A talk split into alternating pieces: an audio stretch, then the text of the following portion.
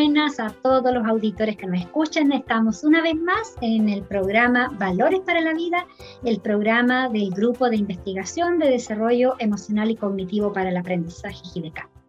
Hoy nos encontramos con dos eh, visitas ilustres. Eh, por una parte tenemos a alguien de la casa, Maritza Palma, ella es académica de la Universidad del Biobío, eh, directora del programa de Magíster en Educación y directora también de un postítulo en Educación Emocional recientemente comenzado. Y la otra visita es de Colombia. Él es psicopedagogo, él es estudiante del programa de Magíster en Educación, trabaja también con el profesor Héctor Cárcamo de la Universidad del Biobío, haciendo una ayudantía en el grupo de investigación que el profesor Cárcamo dirige. Así que eh, da gusto contar con estas visitas tan ilustres en, este nuevo programa en el cual vamos a hablar de un valor muy particular. Y este valor se llama empatía.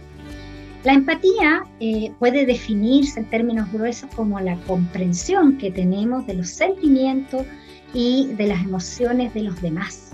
Por lo tanto, es, eh, es una emoción muy importante, es una actitud también que uno puede tener hacia otras personas que lo hace muy valioso. Bien, vamos a comenzar con Javier, a ver qué nos puede contar él como especialista en psicopedagogía, cómo se vincula la empatía dentro del, del objeto de estudio de la psicopedagogía. ¿Qué nos puede decir Javier?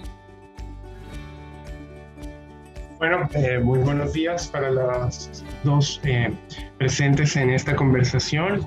Agradezco mucho la invitación y por respecto de la pregunta creo que tiene mucho que ver con el objeto de hacer y de la inquietud también de los psicopedagogos y las psicopedagogas, dado que son profesionales de apoyo a la educación que siempre están eh, buscando las formas de innovar y generar eh, proyectos, programas y planes de formación que vayan orientados al fortalecimiento eh, de los niños y de las niñas dentro de los sistemas educativos en cuanto a la adquisición de mayores y mejores, diría yo, eh, capacidades, habilidades, no solo en cuanto a la percepción o la apropiación de conocimiento, ¿sí? Eh, la, digamos, la reunión de contenidos en torno al desarrollo de su cognición, sino también aquellas actitudes favorecedoras de la convivencia.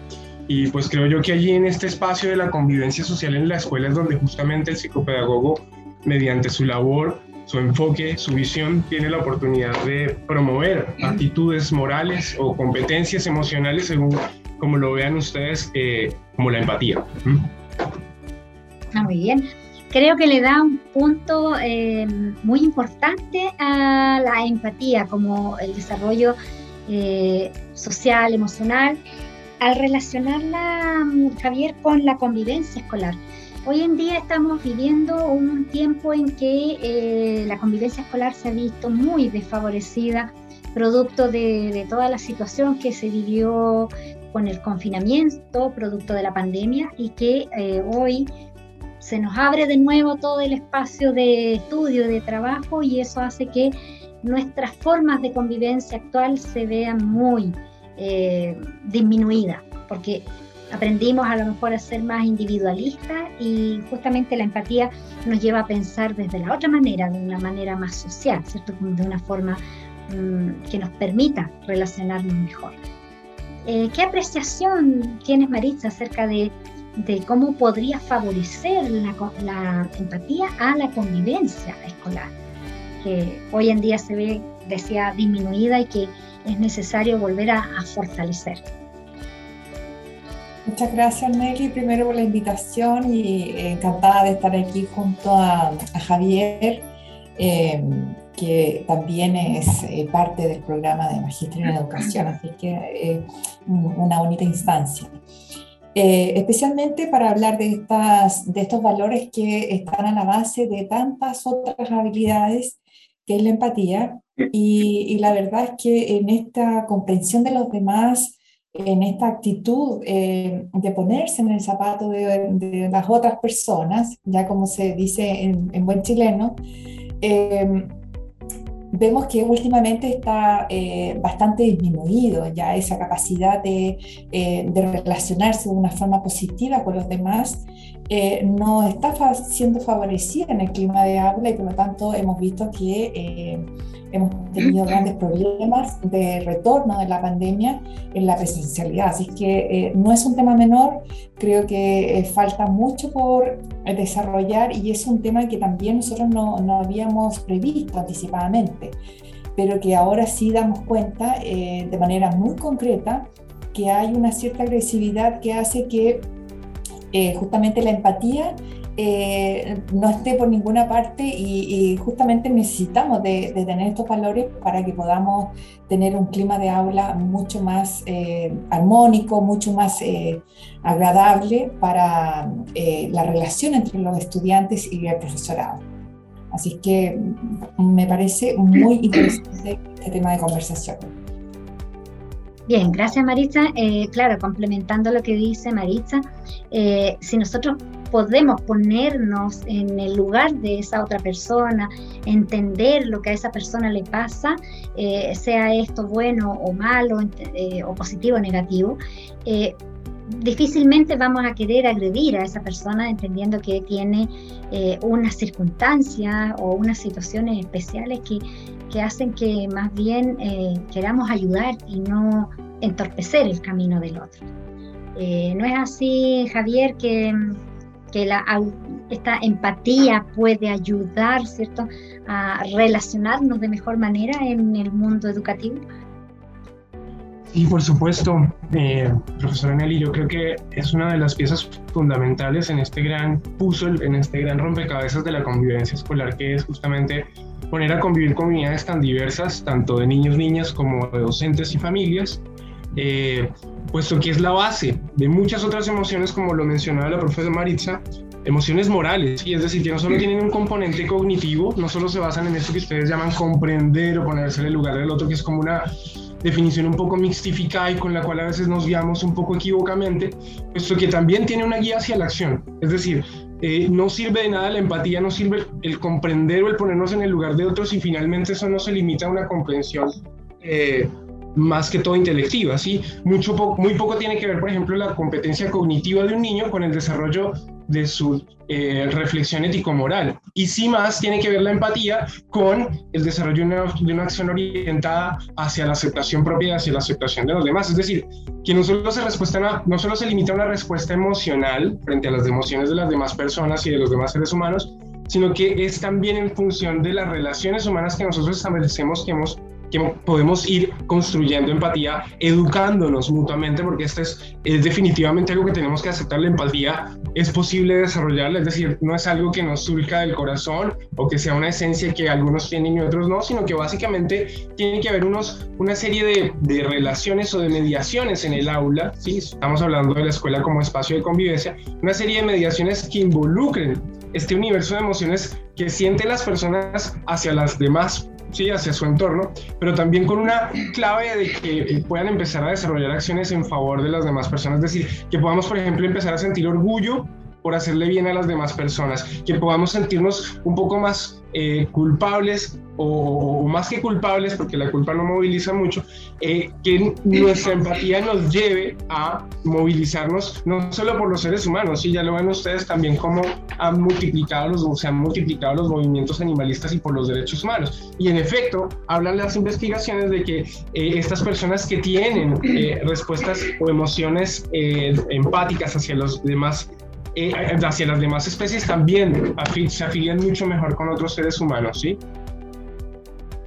Qué bien, Javier, que nos lleva hacia la acción, hacia la movilización de acciones, ya esta mediación que un profesor puede hacer para poder eh, no quedarse con la empatía eh, a través de un constructo que es más bien teórico y que de alguna manera no lleva a la acción, porque aquí lo importante es cómo cómo convivimos finalmente los unos con los otros a través de hacer vida eh, este concepto de la empatía.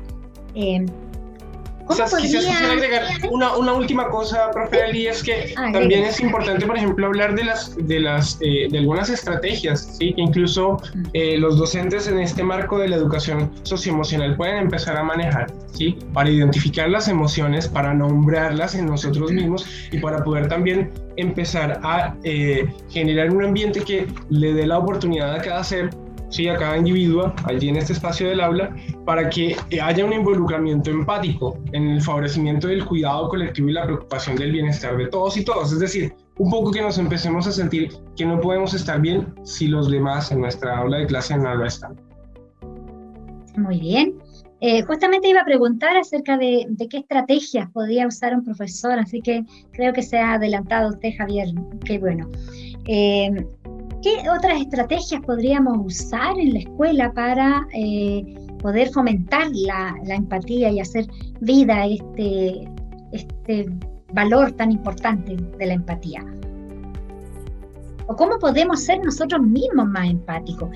Un ejemplo, ¿qué, podríamos hacer en el día a día para eh, intentar ser más empático, eh, entendiendo la empatía como esta, este impulso o esta actitud hacia la acción? ¿Cómo lo ven ustedes? Sí, bueno, yo, yo recuerdo especialmente, perdón, eh, creo que antes de que se me vaya, el, uno de los ejemplos que, que, yo puedo citar es justamente una investigación que tuvo que ver con los cuidados en los hogares geriátricos, ¿sí? Eh, allí en Colombia, eh, de donde vengo yo, y que invitaba a, los, eh, a quienes trabajaban, ¿sí? a los trabajadores de estos hogares, a mediante distintas acciones, justamente ponerse en el lugar del otro. Pero este ponerse en el lugar del otro era eh, como con una implicación bastante inmersiva en la acción, es decir, estas personas empezaban a ponerse férulas o eh, digamos que en este juego de roles un poco que también implicaba el ejercicio, les invitaban a mantener inmovilizado un brazo o una pierna o a manifestar dolor en la espalda, ¿sí? Y metidos en su personaje, justamente vivir un par de días dentro de este hogar. Ya no como paciente, digo, ya no como, como cuidadores, sino como pacientes, es decir, volviendo esto que ellos perciben a diario en, en el trato directo con sus usuarios y usuarias algo propio, ¿sí? Y mediante esta acción o los, la, capacitación iba dirigida o la formación de estas personas iba dirigida justamente a enfocar o a poner mucho más foco sobre aquellas cosas que nuestro trato como personas, en este caso como profesionales del cuidado, se estaban dando o generando y cuáles estaban haciendo falta en el trato con sus pacientes. Y entonces de una forma bastante sencilla, mediante un juego de roles, ellos podían y bueno, y no solo también eso, sino que limitaciones un poco en el movimiento del cuerpo, eh, podían eh, experimentar y analizar estas experiencias de ponerse en el lugar de sus pacientes para estas personas que trabajan con, cuidado, con adultos mayores aquí en Colombia. Qué buen ejemplo, qué buen ejercicio también. Eh, yo debo decir que a mí me tocó vivenciar un ejercicio muy similar al que usted cuenta, Javier. Y este ejercicio fue eh, respecto de la visión. Eh, nos pusieron en la ONCE en España, que es una agrupación que en este momento no recuerdo su, su sigla, pero sí nos ponían unos lentes que eh, algunos de ellos permitían ver solo por un foco muy pequeñito y otros permitían que uno viera muy difusamente. Y entonces con la idea, ¿cierto?, de que eh, pudiéramos ponernos en el lugar de las personas que les cuesta ver, o ya sea porque focalizan muy particularmente en un punto, y entonces para poder ver a las otras personas tienen que moverse, girarse, ¿cierto? Y estas otras que ven o tienen una visión muy borrosa y que si no es por este ejercicio concreto, específico, es mucho más difícil ponerse en el lugar de esas otras personas, porque es recién allí cuando uno entiende eh, cómo está, en este caso, viendo otra persona, cómo es que logra eh, sobrevivir dentro de este mundo que es un poco más complejo. Y eso uno lo podría extrapolar a las personas que les cuesta movilizarse, como en el caso que usted señalaba, y, así, entre tantas otras cosas, porque es la única manera de darnos cuenta, ¿cierto?, de, cómo es realmente eh, la perspectiva del otro, ponernos en, esa perspectiva y mirar las cosas desde ese otro punto de vista. Eh, Maritza, ¿ibas a decir algo tú delante, eh, antes que Javier comenzara a explicar su... Eh, sí, la verdad es que eh, me parece muy interesante lo que menciona Javier, el ejemplo es, muy concreto, apoya mucho la, la, idea de lo que estamos hablando acerca de la empatía y, bueno, y el otro ejemplo, el que mencionas tú, Nelly, también viene a reforzar esa, esa parte. Que yo siento que al ser una habilidad social, el, el, el, valor de la empatía, eh, al estar a la base de muchos otros eh, eh, elementos que se consideran en, el trabajo formativo de lo que significa la formación universitaria, de pregrado, de posgrado, Finalmente, eh, después de la pandemia, nosotros nos vimos eh, en una situación en que definitivamente eh, salieron a la luz todas estas habilidades sociales en que al estar confinados nos dimos cuenta que definitivamente nosotros necesitamos de los demás para poder tener un bienestar mental mucho más, más fluido eh, y mucho más positivo para cada uno de nosotros. Nosotros dependemos de los demás, así que en ese sentido yo creo que eh, tenemos que reflexionar más, eh, tenemos que detenernos más y pensar en las otras personas y tratar de ubicarnos en, el, en, en, esa, en ese dolor o en esa alegría o en esa sensación que puede ser hasta de algo muy pequeño, pero que en, definitiva no hace sentir de que estamos siendo considerados entre, entre un curso, entre otras personas, entre la familia, etc. Así que yo creo que una de las, eh, de las estrategias más importantes en este momento para mí eh, es la reflexión que eh, nos permita entender y valorar también el trabajo de los demás y de la diversidad de los demás también, que entender que todos son valiosos, que la diversidad tiene un punto muy, muy relevante en esto de la convivencia social, lo que significa estar unidos socialmente en este planeta. Eso es. sí, porque en realidad aquí la idea y la base de todo es que los demás importan y, los demás somos a veces nosotros mismos porque somos demás de otras personas. Eh, muy bien, eh, creo que ya estamos llegando al final del programa, así que eh, les voy a dejar unos minutos para que puedan despedirse, decir lo que podrían agregar a la conversación que ya hemos tenido y bueno, esperando que esta instancia se pueda repetir en lo sucesivo, en donde hablemos a lo mejor de otro valor o profundicemos acerca de la empatía. No sé quién quiere comenzar. Javier, Maritza. Javier, comienza.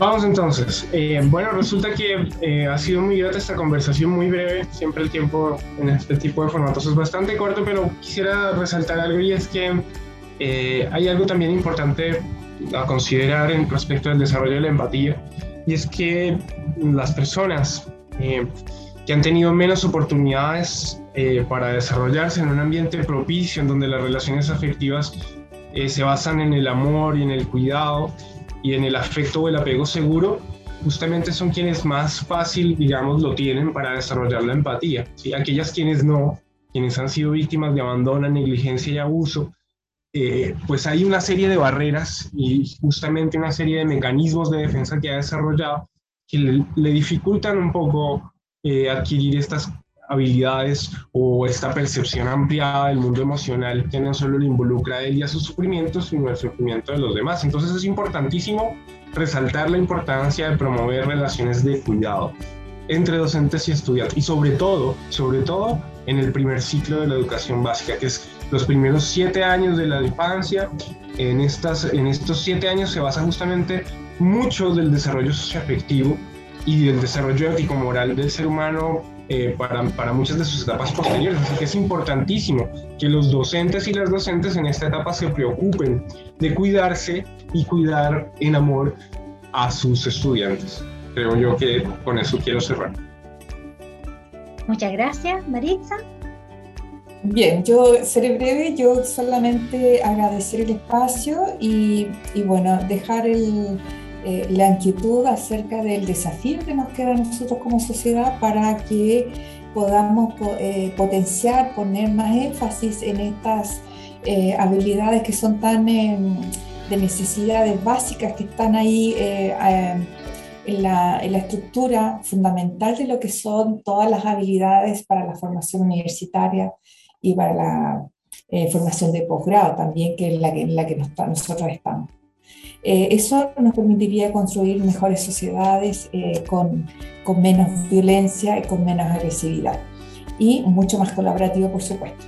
Así que ese es mi, es mi mensaje. Muchas gracias, Nelly. Bien, yo creo que en, en, este sentido hacemos cierto el llamado a todos los que les toca, cierto, eh, de desarrollar la empatía, porque si lo vamos haciendo de la manera en que nos señala Javier, desde edades tempranas, quizás cuando ya seamos adultos lo tengamos tan internalizado que seamos capaces de ser lo suficientemente empáticos como para tener una sociedad más justa, más llevadera, más amena, más armoniosa y que cada uno se sienta en bienestar dentro de ella. Eh, creo que eh, está hecho ya el, llamado y este desafío a eh, tener una sociedad de cuidado como la ha llamado Javier. Muchas gracias a todos quienes nos escucharon. Ha sido un, agrado para nosotros estar con ustedes. Esperamos volverles a encontrar en los siguientes programas. Adiós.